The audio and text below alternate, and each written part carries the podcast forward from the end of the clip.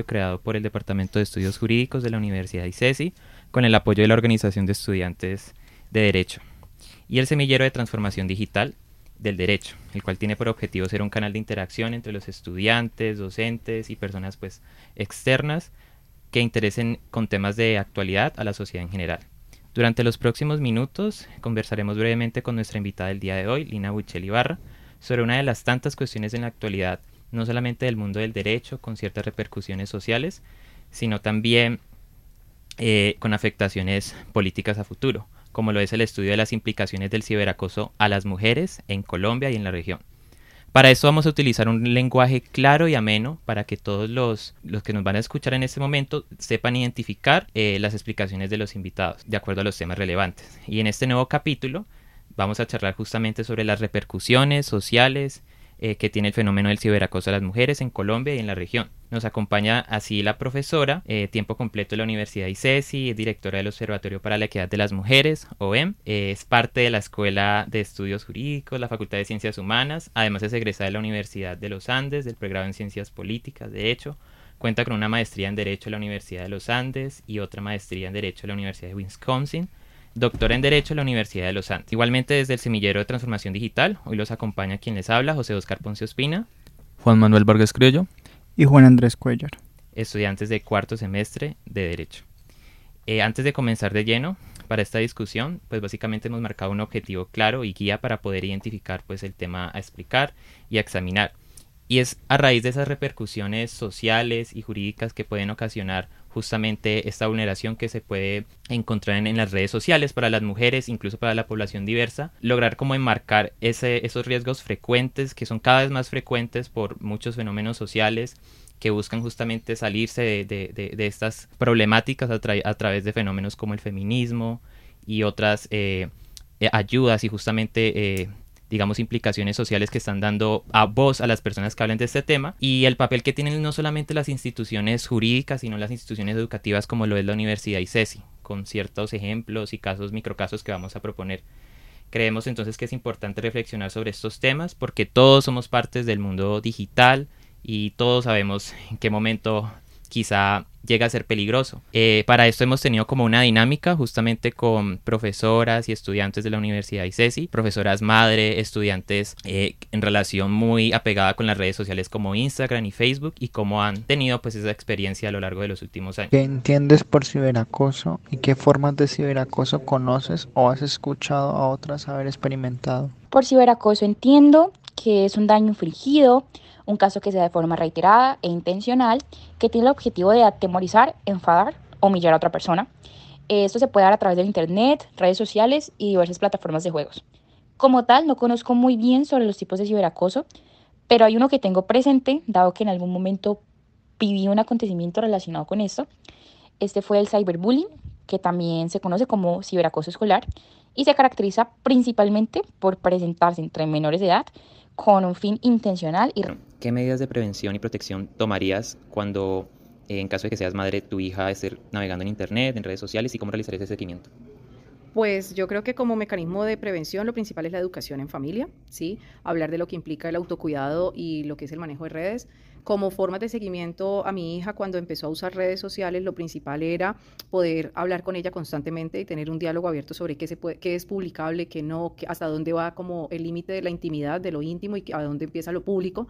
Y creo que eso desde muy pequeñita fue lo que fortaleció que ella, en la medida en que fue creciendo y ya es una adulta, pues entendiera que hay una intimidad que hay que cuidar porque hay personas que se pueden aprovechar de eso, de esa intimidad y hacer precisamente prácticas que puedan eh, pues ser bastante hasta peligrosas pues para la vida misma de la persona.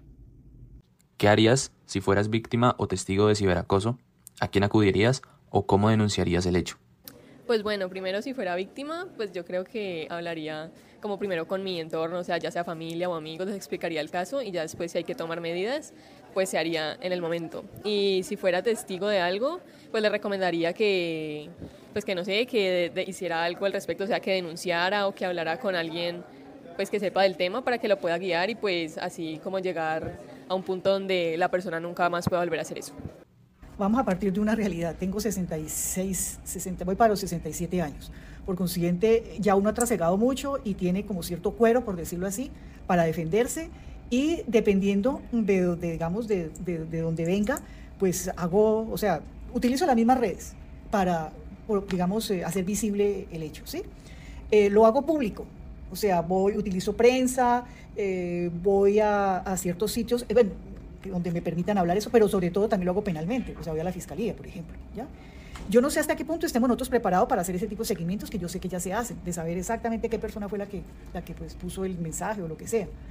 Eh, pero sí, o sea, primero, como te digo, mm, ya uno tiene el cuero, entonces no se va a sentir como tan, Dios mío, ¿qué pasó? Me escondo, ¿qué está sucediendo? Sí, como, o, o, seguir el cuento, digámoslo así, ¿no? Sentirme identificada con el ciberacoso. No, lo primero que hago es rechazarlo desde las mismas redes y hacerlo público en prensa, donde yo pueda hacerlo, pero va seguir las conductas legales. Voy a la fiscalía y lo denuncio y hago lo posible, la policía, la fiscalía, para que se siga pues el curso que esas cosas deben tener. Bueno, ¿qué mensaje le enviarías a las personas que practican el ciberacoso a mujeres y qué crees que se podría erradicar en este problema? Pues primero pienso que las personas que practican el ciberacoso es una falta de respeto y siento que no tienen respeto ni por ellos mismos ni por las personas. El hecho de que no entiendo cuál es la necesidad de acosar a alguien que no se conoce por el hecho de eh, sexualizar a una persona o por el hecho de querer eh, sacar algo, beneficiarse de una persona de maneras abusivas, violentas y sobre todo que no son seguras para la persona. Eh, pienso que para erradicar ese problema se tiene que primero que todo eliminar este sitio de, de páginas y segundo que todo, aunque suene un poco malo, pero siento que en esta sociedad las mujeres no podemos tener nuestras, nuestras redes sociales o aceptar cualquier solicitud o aceptar cualquier mensaje, porque lamentablemente vivimos en una sociedad que es muy violenta y tanto eh, promueve mucho el, acoso.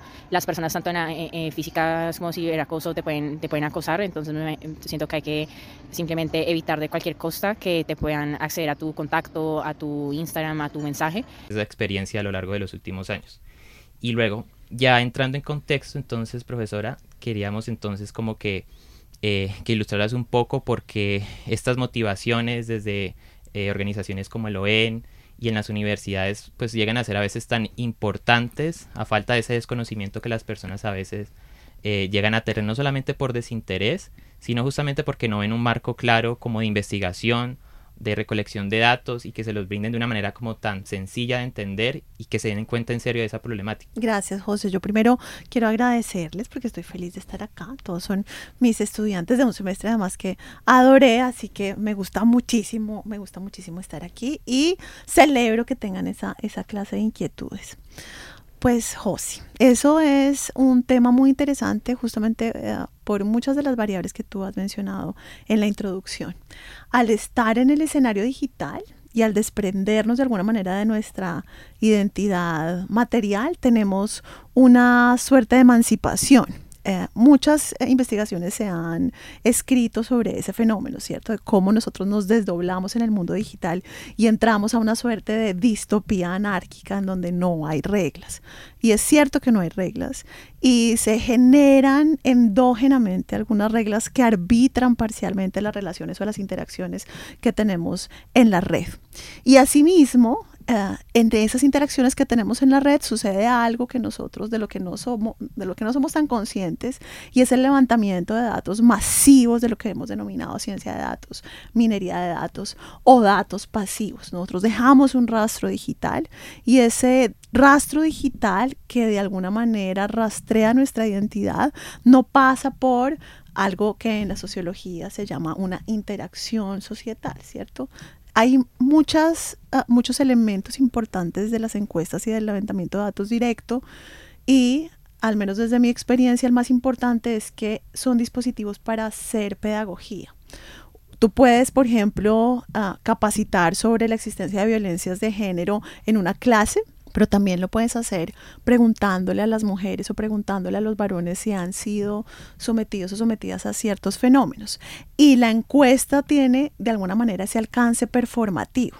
En el momento en que hace la pregunta también te está indagando o está abriendo un escenario de reflexión muy importante. Esta encuesta de medios digitales tiene justamente el objetivo de hacer un performance de formación a través de la ciencia cuantitativa, de la ciencia estadística, para de alguna manera levantar unas conciencias reflexivas sobre el fenómeno de las violencias digitales, que está, como te digo, de alguna manera un poco opacado por las dimensiones digitales mismas.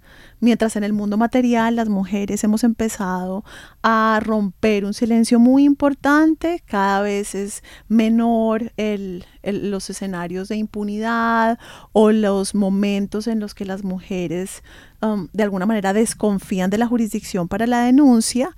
En el universo digital, como ya hemos dicho, no está arbitrado y es ah, desregulado, las mujeres sienten que no tienen protección, pero sobre todo no saben nombrar y enunciar qué clases de violencia son las que sufrimos las mujeres en ese escenario. Entonces, el objetivo principal de esta encuesta era generar conciencia al mismo tiempo que levantar datos. Cuando tú interactúas eh, por medio de un ejercicio estadístico, tú tienes de alguna manera el impacto que te estoy mencionando, esa significancia. Voy a preguntarle a Luisa, por ejemplo, sobre estos elementos y Luisa de alguna manera se va a quedar pensando en eso. Cuando estamos en la minería de datos, esos eh, de alguna manera residuos están extraídos de nuestros comportamientos digitales sin que nosotros tengamos ese escenario de reflexión. Entonces era importante hacerlo porque eh, era importante hacer la pedagogía, pero además por una razón pragmática y es que no hay violencias de, eh, no hay datos, perdón, sobre violencia digital en Colombia. El ejercicio lo empezó a hacer la Unión Europea en un estudio que yo sé que ustedes miraron, pero no hay información ni líneas de base en América Latina sobre ese tema. Exacto. Y justamente las preguntas que hacíamos a las estudiantes y profes, algunas de esas tenían como muy ilustrado ante quién acudir en caso de ese, el ciberacoso probado. Algunos hablaban de muchas instituciones, fiscalía, policías administrativas, policías, simplemente el cuerpo armado, y hay desconocimiento en ese tema. Y justamente para ti, ¿cuáles serían esas barreras para que las personas, no solamente las mujeres, sino también personas de la comunidad diversa, las personas LGBT, en algún momento también sientan ese golpe tan fuerte que quizá no les estén dando tanta visibilidad para ese tema en específico para ellos, porque ni siquiera saben a dónde acudir en esas instituciones. Pues eso es paradójico porque el escenario digital se ha convertido, por ejemplo, para los movimientos feministas también en un escenario de hacer justicia. Ese es el, ese, por ejemplo, es el caso del Scratch, ¿cierto? Donde las mujeres, por ejemplo, nombran a, a, una persona que ha tenido algunas acusaciones sobre abusos o acosos y utilizan esa plataforma aparentemente neutral justamente para tener voz, dado que la jurisdicción o el escenario material les ha amputado esa potencia de denuncia y eso viene de alguna manera de las dictaduras del Cono Sur y de la manera en que los movimientos subalternos hicieron algunas denuncias utilizando el escrache y posteriormente movimientos como el Me Too, unas asimetrías particulares para lograr potenciar una voz. Entonces, lo digital por algunos movimientos sociales ha sido de alguna manera instrumentalizado para visibilizar ciertos fenómenos. Pero lo que se está viendo en violencia digital es que esa oportunidad o de alguna manera esa plataforma nos cuesta muy caro.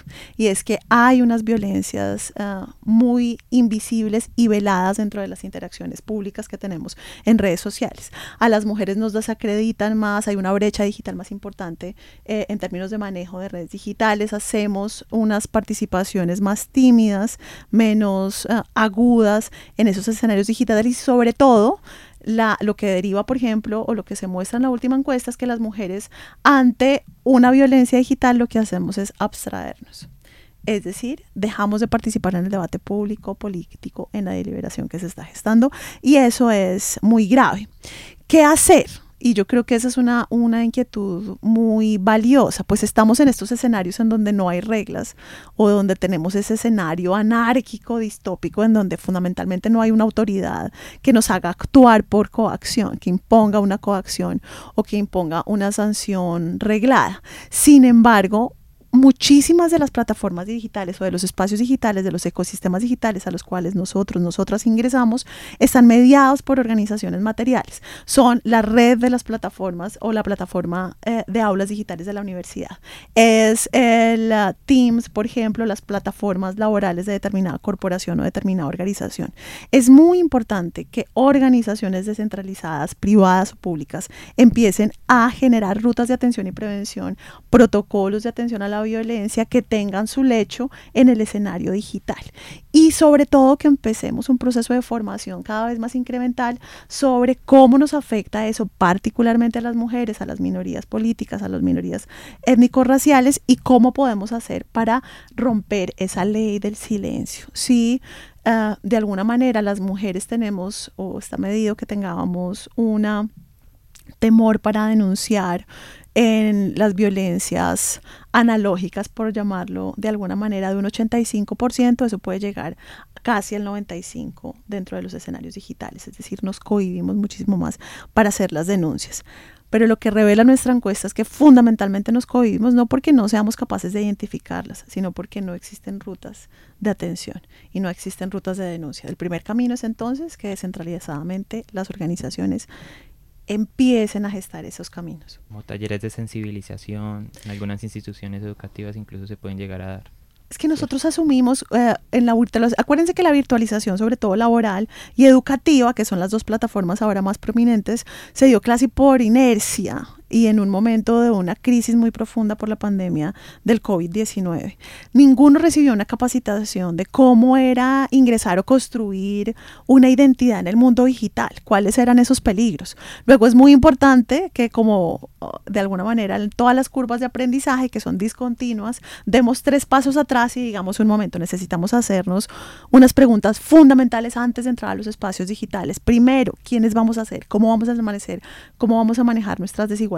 Cómo vamos a manejar nuestras identidades, cómo vamos a manejar nuestros reglos, nuestras reglas. Así que como lo hacemos material o analógicamente, generemos consensos mínimos, consensos que de alguna manera nos ayuden a arbitrar esas diferencias. Y con respecto a esa nombrada ley del silencio, mediante la cual muchas personas que sufren de ciberacoso, sobre todo las mujeres, por miedo no denuncian, digamos que es algo que se ha infundado por la misma manera como la sociedad ha por debajeado de por sí el género femenino, qué maneras de mejorar esa conciencia social se podría utilizar para acabar con esa ley del silencio. Esa es, una excelente pregunta porque de alguna manera le pega al centro del, problema y es que como les decía, en esas identidades escindidas que tenemos entre lo virtual y lo material, pensamos que lo virtual es un espacio en donde todo se puede y no tenemos contención ni siquiera, ah, ni, digamos, ni siquiera interior. Ah, no sentimos culpa, los esquemas del, del super yo no funcionan. Y adicionalmente, eso se acompaña con algo que tú mencionaste, y es que las retaliaciones sociales, las reacciones violentas, agresivas, negativas, en manifestaciones divididas por la variable de género son muchísimo más pronunciadas para las mujeres que para los hombres. Eso quiere decir que si hoy, por ejemplo, algún candidato a la alcaldía hace un comentario inapropiado y tú y yo respondemos, tengo cuatro veces más probabilidad de ser cancelada yo que tú solamente midiendo la variable género. Entonces, cuando ustedes ven los mapas de calor en términos de agresividad de las redes sociales, se ve clarísimamente, ¿cierto? Las mujeres tienen unos picos muchísimo más altos de agresividad y de retaliación que las opiniones públicas de los pares varones. Eso está amplificando de alguna manera la realidad material en la que vivimos, en donde las mujeres principalmente no tenemos voz todavía en muchos de los escenarios, ¿cierto? Les puedo mencionar varias cifras, solamente el 3% de las mujeres participa en los órganos de decisión de Cali.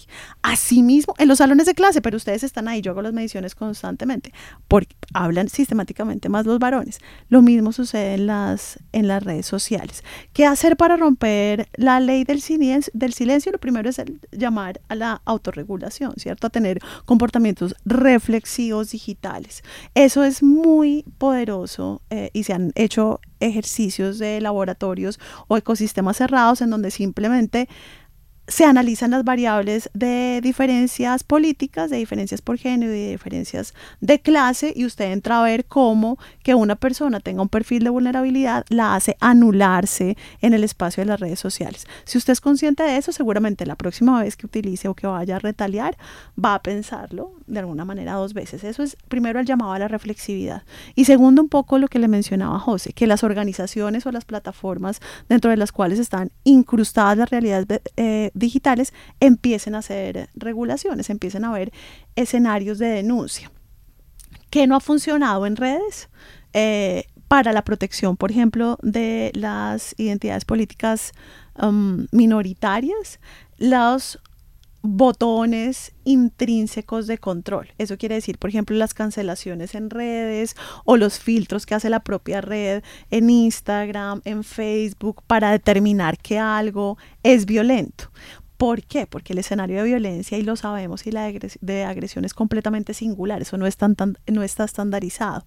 Algo que puede ser muy violento en, en, el contexto tuyo puede ser normal en mi contexto.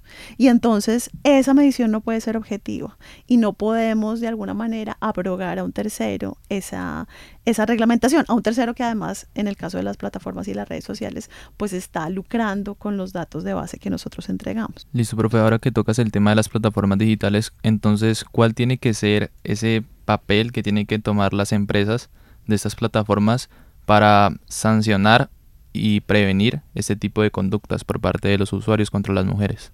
Pues es, esa, esa, ese también es un debate interesante porque en su mayoría ustedes saben que estas son organizaciones incorporadas en, en el escenario eh, norteamericano. Y el escenario norteamericano, eh, lo verán ustedes o lo vieron en los contextos constitucionales, pues tiene una tradición muy amplia de protección a los derechos de libertad, ¿cierto? Está eh, casi que sembrado, fincado en la protección de los derechos de libertad, sobre todo en los derechos de libertad de expresión. Y entonces las redes sociales, el nacimiento inicial, si ustedes se ven, ese es un, buen documento pop, eh, esta película sobre Facebook, y como, como Zuckerberg de alguna manera construye ese club de amigos, lo que está en la mitad es fundamentalmente la libre circulación de las ideas. Y en esa libre circulación de las ideas es muy negativo imponer uh, trabas o levantar la mano sobre discursos de odio, por ejemplo ha sido muy difícil en el mundo analógico. Ya sabemos, por ejemplo, la experiencia de Catherine McKinnon con la pornografía o con el intento de prohibir la pornografía como discurso de odio. Ha sido muy restrictivo, ha tenido algunas nueces, pero eh, fundamentalmente ha sido bastante minoritario. Y entonces la idea de regulación contraviene de alguna manera la inercia misma de las redes sociales, que es hacer o poner a circular en una dimensión no reglada ideas que fundamentalmente construyen. Y eso es cada vez más difícil porque eh, la generación de ustedes, por ejemplo, creció alrededor de un paradigma distinto de valoración del conocimiento. Y entonces eso hace cada vez más difícil que ideas restrictivas o ideas de regulación emerjan. En mi generación, por ejemplo, era tremendamente valioso la autoría sobre una idea vivíamos en un reconocimiento, en un paradigma ilustrado moderno que asociaba una idea a una persona. Y entonces esa persona tenía todo el capital reputacional en torno a la circulación de esa idea. En el universo de ustedes eso se desprende. De alguna manera no hay forma de engranar el autor con la idea, sino que ustedes están creciendo en un mundo en donde la circulación de la idea es lo importante independientemente de la autoría. Entonces es un régimen de propiedad completamente distinto y de adscripción de alguna manera de reputabilidad del conocimiento y de las ideas. Por eso, y por ese valor en la circulación, por ese valor en la libertad de expresión, es o ha sido tan difícil entrar a generar conciencia sobre violencias de género digitales. Bueno, y siguiendo con esta línea, pues un caso eh, que pasó años atrás con el tema de Asobuitres. Eh, me gustaría como que enviarás un mensaje a aquellas personas que se excusan bajo el argumento de que Cali es una ciudad hipersexualizada y por eso eh, las personas que pertenecen a estos grupos denominados asobuitres tienen estos comportamientos contra las mujeres. Gracias, Juanma. Bueno, pero yo aquí voy a salir del closet porque eh, y digo voy a salir del closet porque esta es una o la posición que tengo yo es muy polémica sobre todo dentro de los dentro de las arenas o dentro de los circuitos de debate feminista y es que yo siempre acompañé, por ejemplo, la salida de los pelados de Azobuitres. Les cuento rápidamente, Azobuitres eh, fue un caso que sucedió en una iniciativa estudiantil que estaba operando en varias universidades, en donde los estudiantes, en su mayoría varones, ponían o subían fotos lascivas de sus compañeras, en su mayoría mujeres, a la red. Y tenían una interacción en torno a eh, la apariencia física de esa persona. Cuando intentamos desmontar a Sowitres, utilizamos varias alternativas, la pedagógica, eh, la concientización en línea, había otra línea muy dura, punitiva, que quería fundamentalmente la sanción de esas personas. Una de las, de las de los recursos que utilizamos fue el de los grupos focales y fue sentarnos a tratar de entender por qué estas personas presentaban esas, esos comportamientos en, en línea. Y cuando nos sentamos con ellos, como les digo, en su mayoría varones, eh, casi en su totalidad, eh, nos empezaron a decir, bueno, es que nosotros hacemos esto digitalmente porque el ambiente político material está siendo muy negativo para nosotros y no podemos empezar a desplegar, por ejemplo, esos mecanismos eróticos frente a nuestras compañeras. Entonces yo lo hago en un mundo digital en donde creo que ellas no se ven afectadas. Número dos es, era, es muy difícil ser hombre en Cali, porque vos para ser macho en Cali necesitas fundamentalmente demostrar que no eres eh, gay o que no tienes comportamiento femeninos, demostrar que eres una máquina predatoria sexual y demostrar de alguna manera que acechas a la, presa, a la presa constantemente. Y esa es una construcción social, eh, de alguna manera en la dinámica cultural en la que vivimos, que se asocia con ser masculino y con ser entre comillas, buen hombre. Luego, entonces, lo que estos pelados estaban haciendo era intentando suplir con los requisitos de masculinidad que les ponía el contexto haciéndole un daño, digamos, marginal o contingente a sus compañeras. Y otra cosa que esgrimían ellos era nosotros no les estamos generando daño porque fragmentamos sus cuerpos, ¿cierto? Y eso ha sido bastante popular dentro de las discusiones feministas, como los cuerpos de las mujeres son cosificados a través de la fragmentación. Yo te quito la cabeza o te muestro solo los senos y entonces pienso que la identidad de esos senos está deshumanizada, porque ahí está latente de alguna manera una cosificación, una mercantilización del cuerpo de la mujer. Pero lo que pasó después de hace buitres y después de que ellos dijeron eso fue que hicimos un proceso pedagógico, ¿cierto? Justamente sin poner sanciones, los enfrentamos a un daño y es, mira, tenemos a esta compañera tuya que se está quejando porque le están pasando estas cosas, no quiere volver al salón y está intimidada, ¿vos qué pensás? Y esas personas dijeron, no, pues embarrada, embarrada. Dos meses después, a su buitre se había desmontado. Y eso puede ser muy criticable para muchas órbitas feministas, ¿cierto? Que quieren fundamentalmente la sanción eh, y el reproche social. Yo no estoy de acuerdo con eso. Digamos, eh, ah, tengo una, un camino largo en el abolicionismo. Yo soy abolicionista, antipuritivista y no creo que la existencia del castigo físico, moral, psicológico en ese binario de ser culpable o no ser culpable lleve a ningún norte. Nosotros somos así porque tenemos un sistema social que es así. Y los varones que estaban sometidos en esa situación habían sido socializados de alguna manera en esos esquemas.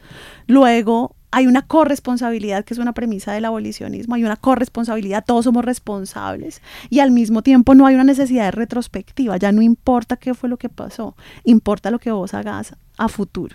Si lo que vos haces es ser consciente de que estás generando un daño y de que debes de alguna manera repararlo, eso es suficiente eh, desde, muchas, desde muchas perspectivas y yo creo que eso se logró con el proceso pedagógico que se surtió con Asobuitres. Y, profe, con respecto a ese tema de la sensibilización, ¿en qué espacios consideras que sería mejor esos talleres como de sensibilización de la masculinidad e hipersexualidad? Hmm, esa es, una, esa es la pregunta del millón de dólares. Hay experiencias comparadas que muestran, por ejemplo, que los escenarios académicos o los escenarios de escolarización son unos buenos escenarios para crear, entre comillas, el hombre nuevo, ¿cierto? Y por hombre nuevo me refiero a hombres que sean más sensitivos, más empáticos, más responsables de las tareas de cuidado, menos agresores en estricto sentido. Entonces, un dispositivo claramente es la escuela, ya hay experiencias, como les digo, comparadas que tienen talleres de nueva masculinidad. Y en los talleres de nueva masculinidad, pues fundamentalmente se te enseña lo que se nos ha enseñado a las mujeres desde siempre, y es a tener más responsabilidades con el entorno, a conectarnos más con el otro, a tener unas habilidades blandas más desarrolladas. Y al mismo tiempo, a las niñas, a las, a las personas eh, de género femenino, se nos hacen unos marcadores conscientes de distribución de capacidades duras. Aquí en ICESI eso está um, medido en alguna investigación de proyecto de grado, las mujeres demuestran tener menos habilidades de trabajo en equipo en sus pregrados porque han sido socializadas de alguna manera a espaldas de esa competencia. Nosotros no jugamos básquetbol, no jugamos voleibol, no jugamos fútbol y entonces después nos vienen a pedir que trabajamos en equipo cuando llevemos una socialización en la primera infancia y en la infancia temprana que está a espaldas de ese tipo de esquemas. Entonces, la, la escuela puede ser un dispositivo en donde tú reviertas ese tipo de cosas una potencia muy importante, el aparato cultural. Necesitamos más novelas, más literatura, más cine que hable de modelos distintos de hombres, que ya destruya o desmonte el Schwarzenegger, ¿cierto? Eh, que destruya la máquina predatoria de agresividad y de violencia y de sexualidad por otros modelos de ser varón igualmente genuinos, igualmente auténticos. Pero adicionalmente necesitamos que la formación venga pues desde, eh, desde lo que Althusser llamaba otros dispositivos ideológicos, ¿cierto? Otros aparatos ideológicos, la familia, eh, aparatos normativos como las iglesias, las religiones. Empecemos a formar hombres nuevos desde eso que nos parece más cotidiano y más rutinario. Enfocándonos un poco en esa focalización a las víctimas y que justamente hay mucha controversia, como dices, que algunos buscan una, un sistema de reparación mucho más integral en la ley penal y lo que le pueda interesar a una persona o no en ese tema, digamos que de alguna manera, cuál es su posición sobre esas medidas que se pueden dar ya en reparación a las víctimas para que justamente ellas se sientan un poco más seguras, no solamente jurídicamente, sino como decías, por estos talleres de concientización o este tipo de medidas que se pueden llegar a dar y que no se dé esa, esa incidencia de nuevo con las personas que causan estos hechos. Eso me parece una pregunta lindísima porque está como en el centro de los nuevos modelos de justicia restaurativa. Lastimosamente, la pena desde el principio y hay, muchísimos textos a los que ustedes podrían em, recurrir. Foucault de manera preeminente cuando empieza a hacer genealogía sobre la institución de la sanción muestra que fundamentalmente la sanción o la vendetta ha tenido una impacto social, es decir, yo retalio o sanciono a una persona para que a las otras personas les quede claro que eso no puede ocurrir. Cuando hay una pena de muerte en los Estados Unidos, no solamente hay una transmisión de ese acto, sino que adicionalmente la familia va y observa cómo su familiar pierde la vida, ¿cierto? Hay una suerte de geometría de la sanción. Y eso está muy lejano a lo que quieren las víctimas. El caso colombiano yo creo que es paradigmático y es ejemplificante y eso debería hacernos sentirnos, sentir orgullosos u orgullosas. Y es que ha trabajado mucho en torno a darle voz a las víctimas, a preguntarles, ¿y usted qué quisiera? Y la mayoría de veces, al menos en el conflicto armado, las personas tienen unas unos anhelos de reparación que no pasan por joder al otro, que no pasan por la vendetta, sino que eh, pasan por tener un mayor bienestar, una mejor vida que pasan también por elementos simbólicos. Yo creo que los, las violencias de género y las víctimas de género han sido también ejemplificantes en eso. Hagamos sanciones simbólicas. El scratch por eso es tan poderoso, ¿cierto? Yo pongo a jugar o pongo en circulación unas ideas que simbólicamente me reivindican. Yo creo que esos nuevos caminos, entregarle las voces a las víctimas y dejar de hacer política punitiva barata con las sanciones es un camino para, para tener sociedades más equitativas y más justas. Y agradecemos a todas las personas que nos han escuchado y nos seguirán escuchando, internautas, y, que recomienden pues, justamente este, este podcast. Especialmente agradecerte a ti por la oportunidad, por esta impartición de ideas pues tan clara y, amena a todos los oyentes. Eh, entonces todos nuestros oyentes igualmente quedan invitados para que eh, se unan a un nuevo episodio y mientras tanto puedan consultar las redes y página web del programa de Derecho para conocer sobre convocatorias, nuevos semilleros y eventos académicos. Para más información de interés y claramente todo lo relacionado con este programa a lo legal, derecho y actualidad. Muchas gracias, profe. Súper, gracias a ustedes y a todo el equipo que está detrás.